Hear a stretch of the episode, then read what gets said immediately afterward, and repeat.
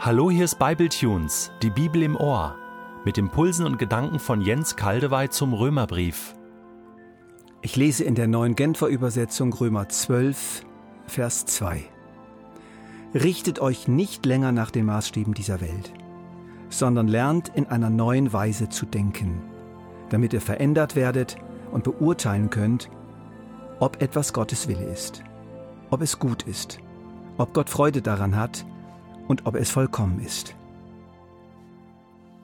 Wie lebe ich auf der Grundlage von Gottes Erbarmen, als freies Kind Gottes, gerecht erklärt und mit dem Geist beschenkt, nun das neue Leben im Vaterhaus Gottes? Das ist die Frage, auf die Römer 12 und die anschließenden Kapitel vor allem Antwort geben. Paulus will, dass sich die gute Nachricht im Lebensalltag zeigt, sich wirklich auswirkt. Im letzten Bibletunes haben wir den ersten Schritt besprochen in die Praxis des neuen Lebens, eine immer wieder vollzogene Hingabe, Übereignung meines Lebens an Gott, an Jesus Christus. Das kommt sehr schön in einem alten Kirchenlied zum Ausdruck. Bei dir, Jesus, will ich bleiben, stets in deinem Dienste stehen. Nichts soll mich von dir vertreiben, will in deinen Wegen gehen. Du bist meines Lebens Leben, meiner Seele Trieb und Kraft, wie der Weinstock seinen Reben zuströmt Kraft und Lebenssaft. Der nächste Schritt in der Praxis des neuen Lebens ist interessanterweise immer noch nicht das Wort oder die Tat, sondern das neue Denken. Richtet euch nicht länger nach den Maßstäben dieser Welt, sondern lernt in einer neuen Weise zu denken. Diese uns vorliegende Übersetzung hier ist zwar schön glatt, aber doch etwas zu oberflächlich. Die Elberfelder Übersetzung gefällt mir hier besser und seid nicht gleichförmig dieser Welt, sondern werdet verwandelt durch die Erneuerung des Sinnes. Durch die Erneuerung des Sinnes.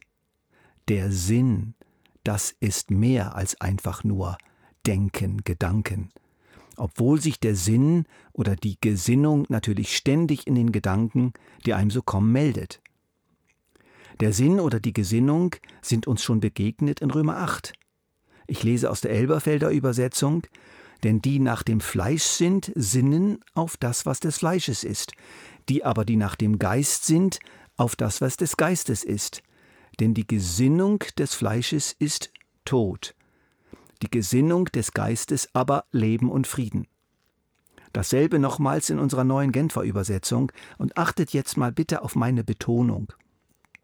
Wer sich von seiner eigenen Natur bestimmen lässt, dessen Leben ist auf das ausgerichtet, was die eigene Natur will. Wer sich vom Geist Gottes bestimmen lässt, ist auf das ausgerichtet, was der Geist will.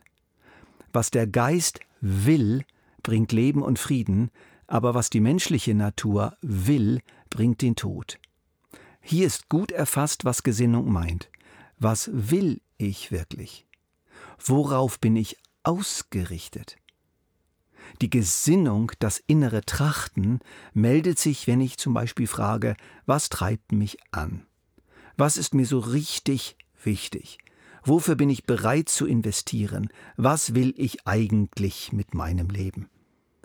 Die Bibel redet hier übrigens auch oft vom Herzen. Gesinnung und Herz sind fast austauschbare Begriffe. Jedenfalls gibt es da eine weite Überschneidung. Vom Herzen her wird das Leben gesteuert und gestaltet. Was sich in Herz und Gesinnung abspielt, wirkt sich garantiert auf die Planung und Gestaltung meines Lebens aus, auf das, was ich sage und auf das, was ich tue. Und deswegen heißt es auch in Sprüche 4:23, mehr als auf alles andere achte auf deine Gedanken, denn sie entscheiden über dein Leben. Genau das meint unsere Stelle. Es ist eben nicht so, dass unsere Gedankenwelt, unser inneres Wollen und Streben automatisch wie von selber neu werden. Hier ist unsere Verantwortung gefragt, unsere bewusste und disziplinierte Mitarbeit. Doch ganz tief unten, im Innersten unseres Wesens, im Zentrum unseres Herzens, ist bei den Glaubenden der Geist Gottes eingezogen. Sie sind von neuem geboren. Das Alte ist vergangen, Neues ist entstanden. Es ist wirklich etwas ganz anders geworden. Nämlich Die tiefste Grundausrichtung meiner Person hat sich verwandelt. Gott ist die Hauptperson geworden. Er ist der Herr im Haus. Und doch, das wissen wir alle, dieses Haus des Denkens, dieses Haus der Gesinnung ist noch voll von Gerümpel und Unrat. Die Renovation hat grad erst begonnen. Die Fenster sind zum Teil zerbrochen, es regnet rein, es kommen auch gelegentlich Einbrecher und stehlen oder Hausbesitzer, die sich einfach einnisten oder die immer noch da sind und die man rausschmeißen muss, weil wir sie nicht rausschmeißen. Oder Nachbarn laden ihren Müll einfach bei uns ab. Unser Denken muss erneuert werden und dieser Erneuerungsprozess dauert unser Leben lang. Und er ist unabdingbar, wenn wir Jesus ähnlich werden wollen.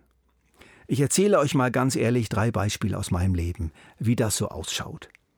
So im Alter von 25, damals noch ganz junger Christ und jung verheiratet, war es mir eine Gewohnheit, abends vor dem Einschlafen in sexuellen Fantasien regelrecht zu schwelgen. Ehebrecherische Fantasien. Immer stärker merkte ich, diese Gef Gedanken gefallen Gott nicht. Ich wurde immer unruhiger, bis ich an den Punkt eine Entscheidung kam. Ich will diese Gedanken nicht mehr denken. Ich will dazu Nein sagen und mich stattdessen an Gott wenden und ihn immer wieder bitten, mich zu reinigen von diesen Gedanken. Und dann ging's los. War ziemlich schwierig. Ich musste üben und üben und nochmals üben. Und dann wurde es besser und besser und weniger und weniger. Selbstverständlich, gerade für uns Männer, sind sexuelle Fantasien normal, wenn sie durch unsere Gedanken fliegen aber wir sollten ihnen keine Nester bauen und nicht erlauben, Eier zu legen. Jahre später, im Alter von 40, das ist meine zweite Erfahrung, erlebte ich so etwas wie eine zweite Bekehrung. In einem Seminar mit Maria Prean, eine wirkliche Glaubensheldin und Gottesfreundin, wurde mir klar, wie stark mein Ehrgeiz ist. Ich will jemand ganz Besonderes sein. Ich will ganz nach oben.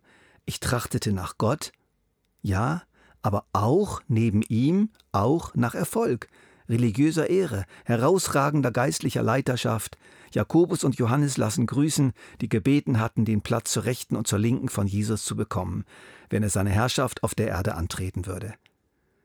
Es ging dann noch lange, bis diese Motivation sich wirklich veränderte.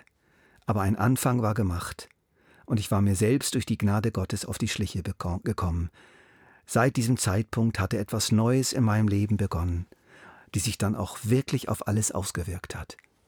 Und jetzt, in meinem 65. Lebensjahr, tatsächlich offenbarte mir Gott dann eine Verkehrtheit des Denkens, die so tief ging, dass sie mein Leben zwar geprägt hatte, aber unerkannt geblieben war.